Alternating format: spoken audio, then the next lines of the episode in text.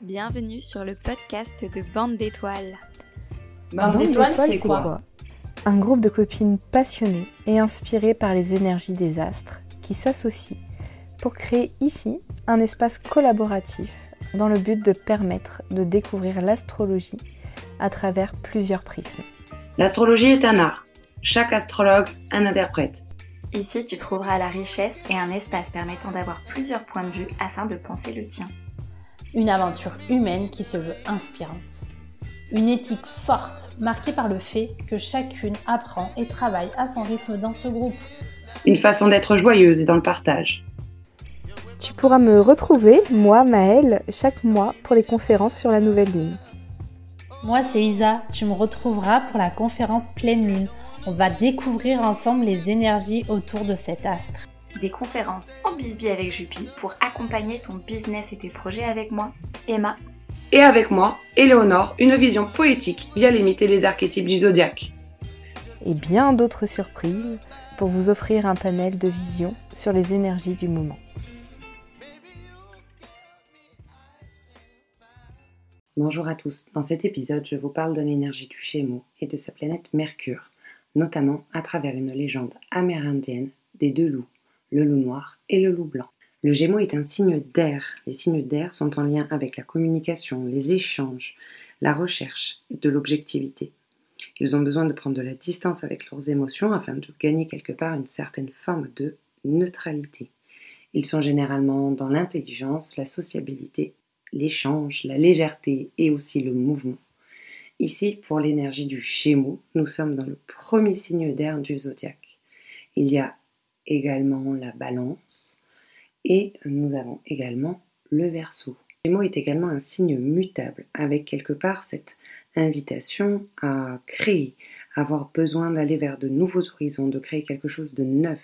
Il y a cette idée dans l'énergie mutable d'une évolution, d'obliger à concevoir de nouvelles idées quelque part. Gémeaux est également associé en analogie à la maison 3, c'est une maison de la curiosité, de la manière dont on va quelque part communiquer, une maison du mouvement, des communications, des écrits, une maison du savoir, de l'acquisition des savoirs et notamment des connaissances.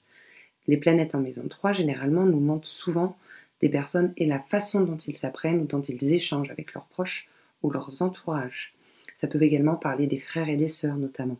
C'est également en lien avec la façon dont nous échangeons spontanément, comment nous entrons également du coup en relation. L'un des buts de l'énergie du Gémeaux, c'est quelque part de découvrir le monde, de faire des expériences, de récolter des informations et quelque part de trouver son propre moyen de réussir quelque part à les transmettre. Il va utiliser différentes stratégies, il va aller vite, être toujours en mouvement, physiquement tant aussi intellectuellement évidemment, il va quelque part utiliser cette curiosité pour pouvoir enfin se relier aux autres. Quelques mots-clés autour de l'énergie Gémeaux, ça serait vraiment cette curiosité, adaptabilité, rapidité et intelligence. Mais revenons-en un petit peu plus au glyphe. Le glyphe du Gémeaux est composé de deux lignes verticales qui encadrent deux lignes horizontales symbolisant quelque part ce mode positif et ce mode négatif. À l'intérieur déjà du glyphe, on retrouve cette idée de polarité qui cherche son espace d'unité. La forme du glyphe fait également penser à cette entrée d'un seuil, d'un temple, comme si c'était deux colonnes d'une construction, d'une architecture, comme une porte entre plusieurs espaces, l'espace du ciel, l'espace de la terre notamment. Glyphe porte donc quelque part un peu cette idée d'un haut et d'un bas, d'un ciel et d'une terre, d'un mâle et d'une femelle. En tout cas, cette idée potentiellement de deux entités à unir, à réunir. Si on vient réfléchir autour de l'élément air, représenté par cette énergie Gémeaux, c'est vraiment cette idée de l'air qui bouge plus vite que l'eau potentiellement aussi. L'air semble quelque part avoir plusieurs formes, une tridimension quelque part, alors que l'eau quelque part a cette idée de planéité. Cette énergie, il y a quelque part un peu ce symbole, si vous voulez, en fait, de polarité, hein, comme euh, j'utilisais le terme tout à l'heure, mais également ce principe de symétrie qu'on retrouve entre ce côté bras droit, bras gauche. D'ailleurs, le Gémeaux va essentiellement venir parler au niveau du corps, des mains, des bras et de la tête d'une certaine manière, mais dans le sens intellectuel pour le coup ici. Sinon, ça sera le bélier. Sa planète maîtresse est Mercure. Mercure va former un glyphe, si vous voulez, qui va relier l'esprit, l'âme et le corps. Le cercle pourrait représenter l'esprit, le croissant l'âme et quelque part la croix la terre. Comme s'il y avait quelque part en fait cette invitation à synthétiser et à comprendre, hein, si vous voulez, euh, ces différents éléments qui doivent réussir à fonctionner, s'associer à l'intérieur de nous-mêmes déjà. L'énergie du Gémeaux, c'est également une énergie d'individualisation de la personnalité, notamment par le verbe, par la parole, par l'expression des mots, l'apprentissage également, et en même temps les échanges qu'il va faire grâce et avec Dans la mythologie, nous avons Apollon qui va obtenir d'Hermès, associé à Mercure, notamment sa lyre par exemple. En utilisant sa ruse, il va détourner des animaux euh, d'Apollon, des bœufs, et créer cet instrument. Donc on voit déjà, dès cet euh, événement, si vous voulez, Hermès, le frère d'Apollon, qui va utiliser de sa ruse et qui, quelque part, par son côté manuel, va lui donner de quoi créer un souffle sonore de poésie et de musique à travers cette première épisode mythologique. Mais si l'on revient un peu plus au sens, si vous voulez, du Gémeaux et de ce côté ambivalent des polarités qu'il porte, il y a rien que dans le sens, si vous voulez, un petit peu cette idée d'association. Gémeaux vient de Géminus en latin, qui vient de gamos, qui veut dire mariage. Donc il y a déjà à l'intérieur, en fait, même du terme, cette notion d'association, de, de, double, de polarité qui se joue. Gemma, en latin, veut dire pierre précieuse qui reflète la lumière qui apparaît comme un germe. Donc il y a cette idée de naissance quelque part de l'idée aussi à l'intérieur, ne serait-ce que de la terminologie. On peut le retrouver également dans sa terminologie en sanskrit, qui se traduit par mitumman, qui veut dire union, principe mâle et femelle. Donc rien qu'à l'intérieur, si vous voulez, du sens étymologique du mot à travers différentes racines, on retrouve cette idée de l'union, on retrouve cette idée de la force intérieure qui grandit, qui gère. Et on retrouve également cette idée de s'associer, de principe mâle et de principe femelle. Donc quelque part, si vous voulez, le Gémeaux, son grand mythe fondateur, son archétype premier, ça sera vraiment cette idée de jumeau. On considère cette idée presque à travers plein plein de mythes et de narrations différentes. Hein. Vous avez Jacob et Ésaü, vous avez euh, Romulus et Rémus notamment, et vous avez aussi la narration de Yosketa pardon, et Taviskara.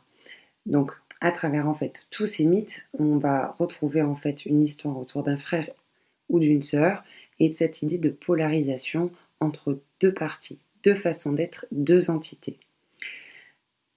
Les euh, plus fondateurs, on va dire, ça va être Castor et Pollux, quelque part, qu'on va retrouver notamment à travers la mythologie euh, grec qu'on appellera également les dioscorés. Dios qui vient de Dieu et Kourios, maître puissant, habile dans l'art de capturer les chevaux.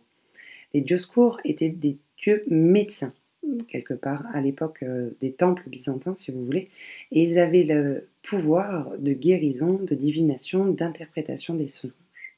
Leur but était quelque part de déceler le euh, désordre à travers les événements courants de la vie. On retrouve encore, si vous voulez, autour de cette énergie Gémeaux, si vous voulez, cette idée de double qui s'aligne et s'entrelace autour euh, d'un alignement quelque part entre ciel et terre, à travers notamment l'image du caducée d'Hermès, avec deux serpents qui s'enlacent tous les deux, l'un et l'autre, autour d'un bâton. D'autres associent encore l'énergie du Gémeaux à ce qu'on pourrait appeler à travers cet archétype du jumeau, hein, vraiment l'énergie gémeaux, ce qu'il faut intégrer quelque part, c'est cette force de l'énergie du gémellaire et tous les mauvaises facettes comme les facettes les plus louables qui peuvent euh, paraître à travers cette narration. On retrouve également, en fait, on va dire, à travers cette image des jumeaux, cette idée de l'animus et de quelque part l'anima, avec quelque part cette idée qu'il serait comme indissociable et comme quelque part un moi qui serait scindé en deux, avec deux côtés, deux faces. Si le jumeau, quelque part, représente l'un l'animus et l'autre l'anima, cela explique qu'ils ne peuvent pas forcément se dissocier l'un de l'autre. Ils sont quelque part intrinsèquement liés, mais il y a tout un exercice et toute une euh, invitation à trouver justement la polarisation de cet équilibrage. C'est également un signe double, car il figure deux personnages, deux barres, deux lignes, qui rentre quelque part dans cette ligne des signes doubles qu'on va associer notamment avec le Sagittaire, le Poisson, qui sont également aussi d'autres mutables quelque part. Bizarrement, le quatrième de la croix mutable sera le signe de la Vierge, qui pour autant ne figure pas à travers cette image du double. Le Sagittaire, signe complémentaire du Gémeaux, porte cette notion de dualité à travers notamment la figuration entre l'homme et l'animal à travers le mythe du Sagittaire. Pour le poisson, dans cette idée de mutable et de double, nous avons dans le glyphe déjà deux poissons qui s'entrelacent. Pour la Vierge, le côté double n'est pas visible dans sa représentation graphique ou imagée, mais on parle de la Vierge folle et de la Vierge normale, si vous voulez, généralement dans les narrations. Avec le Gémeaux, c'est cette idée d'un souffle du vent qui, qui sans cesse pardon, change de direction, danse, tourbillonne, se transforme constamment. Il y a pour objectif quelque part cette idée mal comprise qu'il n'est pas forcément tout le temps, temps dispersé, mais qu'il cherche l'information un peu partout, un peu tout le temps, qu'il a besoin d'une découverte de multiples façons d'expérience, d'échanges, de relations.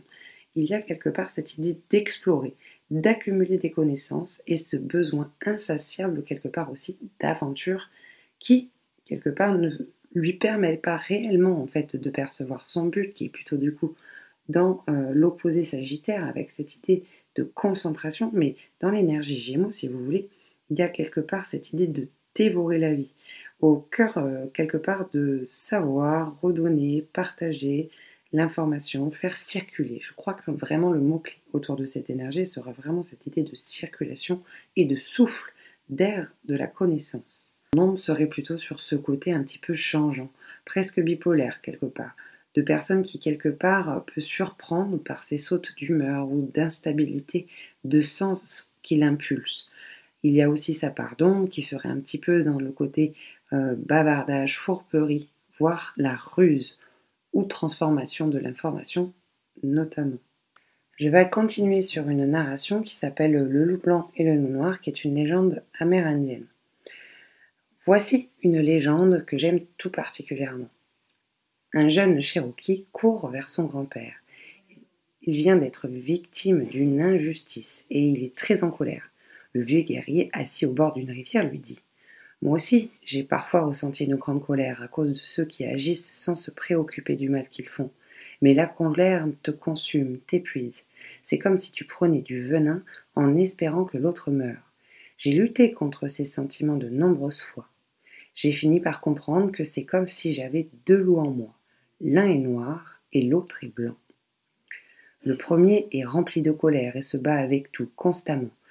Il est la rage, l'envie, la tristesse, la peine, l'avarice, l'arrogance, l'apitoiement, la culpabilité, le ressentiment, le sentiment d'infériorité, le mensonge, l'orgueil, la supériorité et l'ego. L'autre loup est bon et ne fait de mal à personne. Il vit en harmonie avec tout ce qui l'entoure et ne s'offense pas quand il n'a pas d'intention de faire du tort.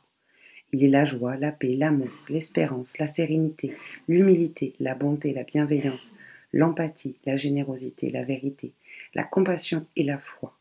Parfois, il est difficile de vivre avec ces deux loups en moi, car tous les deux tentent de dominer mon esprit.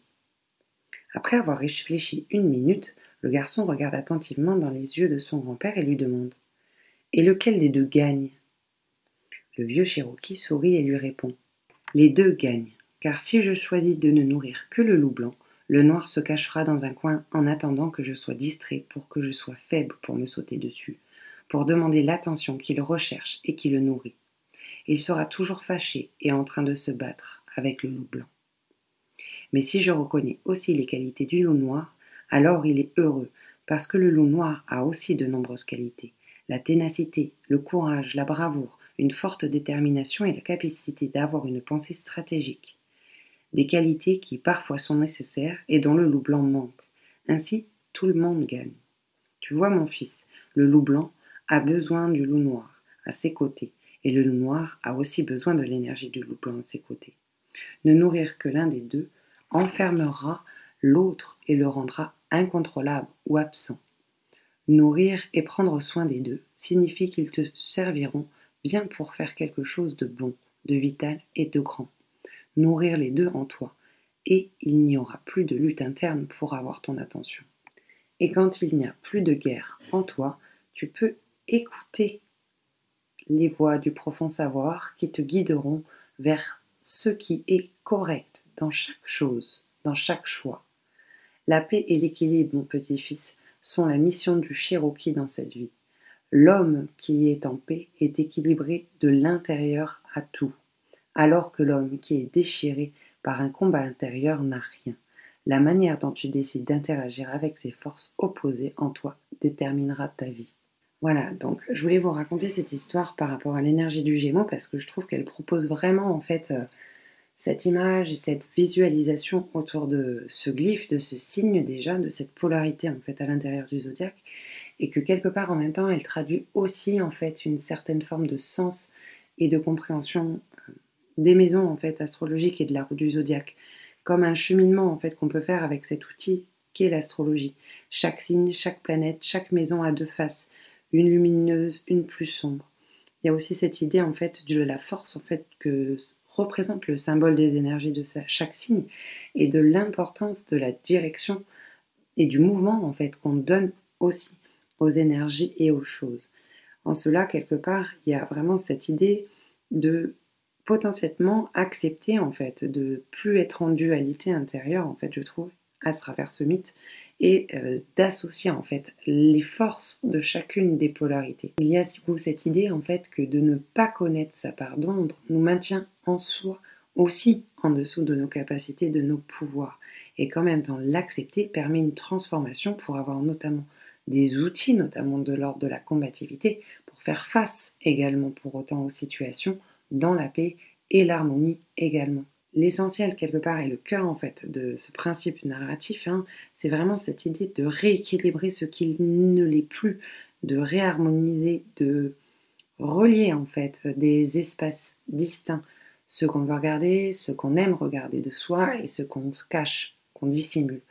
Dans le mythe de Castor et Pollux, on retrouve quelque part en fait cette notion-là, avec un frère mort et un frère euh, un frère humain et un frère divin, et en même temps cette polarité euh, où ils ne se croisent jamais avec le partage en fait de la force qu'est la vie, de cette énergie de vivacité.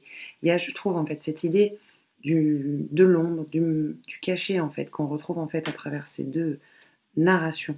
Cette idée d'équilibrage, de trouver le juste parti pris en moi-même qui mérite en fait d'être accueilli tant par ses personnes que par ses pères louables.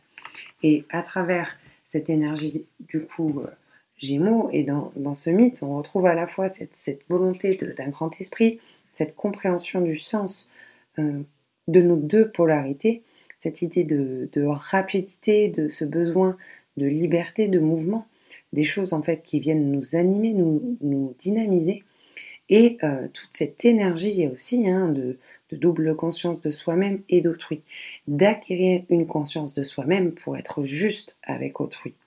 Cette capacité à mener de front différentes parties, d'activer différentes polarités en nous. Il y a à travers cette narration aussi toute cette idée de communication et notamment de communication par le verbal, potentiellement par le geste entre le grand-père et cet enfant à qui on raconte une histoire.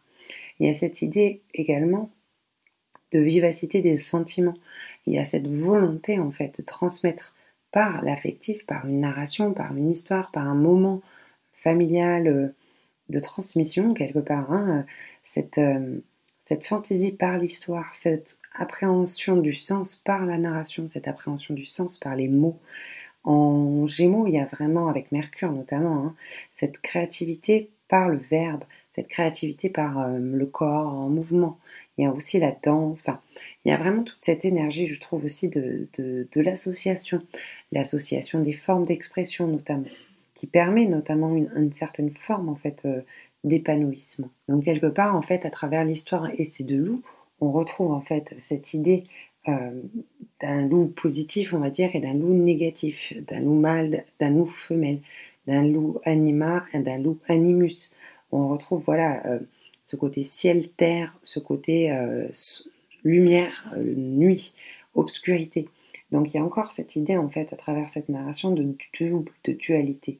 Je vous invite vraiment à aller lire également l'histoire autour de Castor et Pollux, hein, qui est vraiment euh, l'un des mythes fondateurs, en tout cas avec la mythologie grecque et romaine notamment. Il y a vraiment ce, désir en fait et cette moralité en fait qui se veut différente, qui doit accepter en fait quelque part aussi cette euh, dispersion interne en fait à rééquilibrer. Il y a une réalisation qui peut sembler parfois difficile, une difficulté à exprimer qui l'on peut être authentiquement parce qu'on a encore même en soi-même du coup, hein, le, temps de devoir encore équilibrer notre loup noir et notre loup blanc, cette problématique interne en fait d'équilibrage. Il y a également cette idée d'effort, euh, de passion pour autant. Et pour autant, il y a aussi toute cette, euh, comment dire, poésie, cette intelligence en fait créative quelque part en fait qui demande en fait à, coexister. Hein. C'est vraiment une énergie en fait d'apprentissage à la cohabitation, à coexister, à exister ensemble, à, s'unir en soi notamment. Et je reviens sur vraiment cette idée de s'unir en soi parce que quelque part il y a une certaine forme de poésie avec euh, le, signe euh, maître ésotérique euh, du Gémeaux qui va être Vénus. Donc Vénus, voilà, il y a vraiment cette idée d'harmonie hein, qu'on retrouve, de valeur, de corps. Et je trouve que quelque part ce, placement et cette association à la maîtrise de Vénus en ésotérisme de ce, signe, c'est vraiment euh, comment j'intègre dans, ma chair, comment j'incarne quelque part en fait euh, ces polarités à l'intérieur de moi-même en les équilibrant. Et par rapport au glyphe, comme je vous disais tout, au début, là, qui va parler à la fois de l'esprit, à la fois de l'âme et à la fois du corps, je trouve que quelque part ce symbole en est une illustration euh, au niveau des placements en astrologie. Et il y a vraiment voilà cette, cette invitation avec ce signe mercurien de relier en fait tous nos plans dans le corps. L'une des fonctions euh, mercuriennes et euh, c'est vraiment cet échange, ce côté impalpable de l'air, hein, pour autant. Mais pour autant, c'est aussi toute la capacité à exprimer, quelle que soit la forme, notamment aussi par le geste, par l'expression artistique. Hein, Vénus, les mains, voilà, il y, y a, une force créative. Hein. Alors, peut-être que Mercure serait plutôt associé aux artisans ou euh, à la littérature, comme la Vierge, par exemple, euh, qui est également maîtrisée par Mercure, notamment. Mais voilà, il y a vraiment, je trouve, euh, dans l'énergie du Gémeaux, si vous voulez, cette invitation à créer cette forme d'harmonie qui va être nécessaire à l'équilibrage des polarités à l'intérieur de soi. Et quelque part, plus nos polarités internes sont équilibrées en, en juste euh, balance et plus quelque part on est en harmonie en soi pour être justement pleinement disponible et disposé à l'échange, à la communication, à notre environnement proche et à comprendre, apprendre et chercher encore et encore de multiples informations. Les communiquer notamment. Bref, vous l'aurez compris, quelque part le Gémeaux, c'est cette quête de la fraternité, de la camaraderie, de l'amitié. Il y a également euh, ce côté un peu de, justice, hein, d'équité absolue, de conscience élevée qui permet du coup de coexister et de passer au-delà de ce rapport de dualité entre le soi inférieur et quelque part cette idée d'un soi supérieur. C'est cette volonté de poésie du verbe, poésie des gestes, poésie des mouvements un esthétisme de haut niveau quelque part. Il y a cette quête hein, d'une certaine vérité et en même temps cette quête qu'on va mener dans un premier temps de vie à l'extérieur de soi avant de comprendre qu'il faut la résoudre en nous-mêmes. Bon, je vais m'arrêter là. J'espère que cette narration vous aura permis et invité à venir penser l'énergie du Gémeaux. Je vous dis à très bientôt pour l'énergie du cancer. J'espère que l'épisode t'a plu. Tu retrouveras les liens pour poursuivre l'aventure avec nous dans la description de l'épisode. Chaque mois, nous menons chacune une conférence gratuite en live. Un temps d'échange individualisé est proposé et c'est gratuit. Si tu souhaites échanger avec nous, tu auras toutes les informations de notre aventure collective sur Bande d'étoiles podcast, le compte Instagram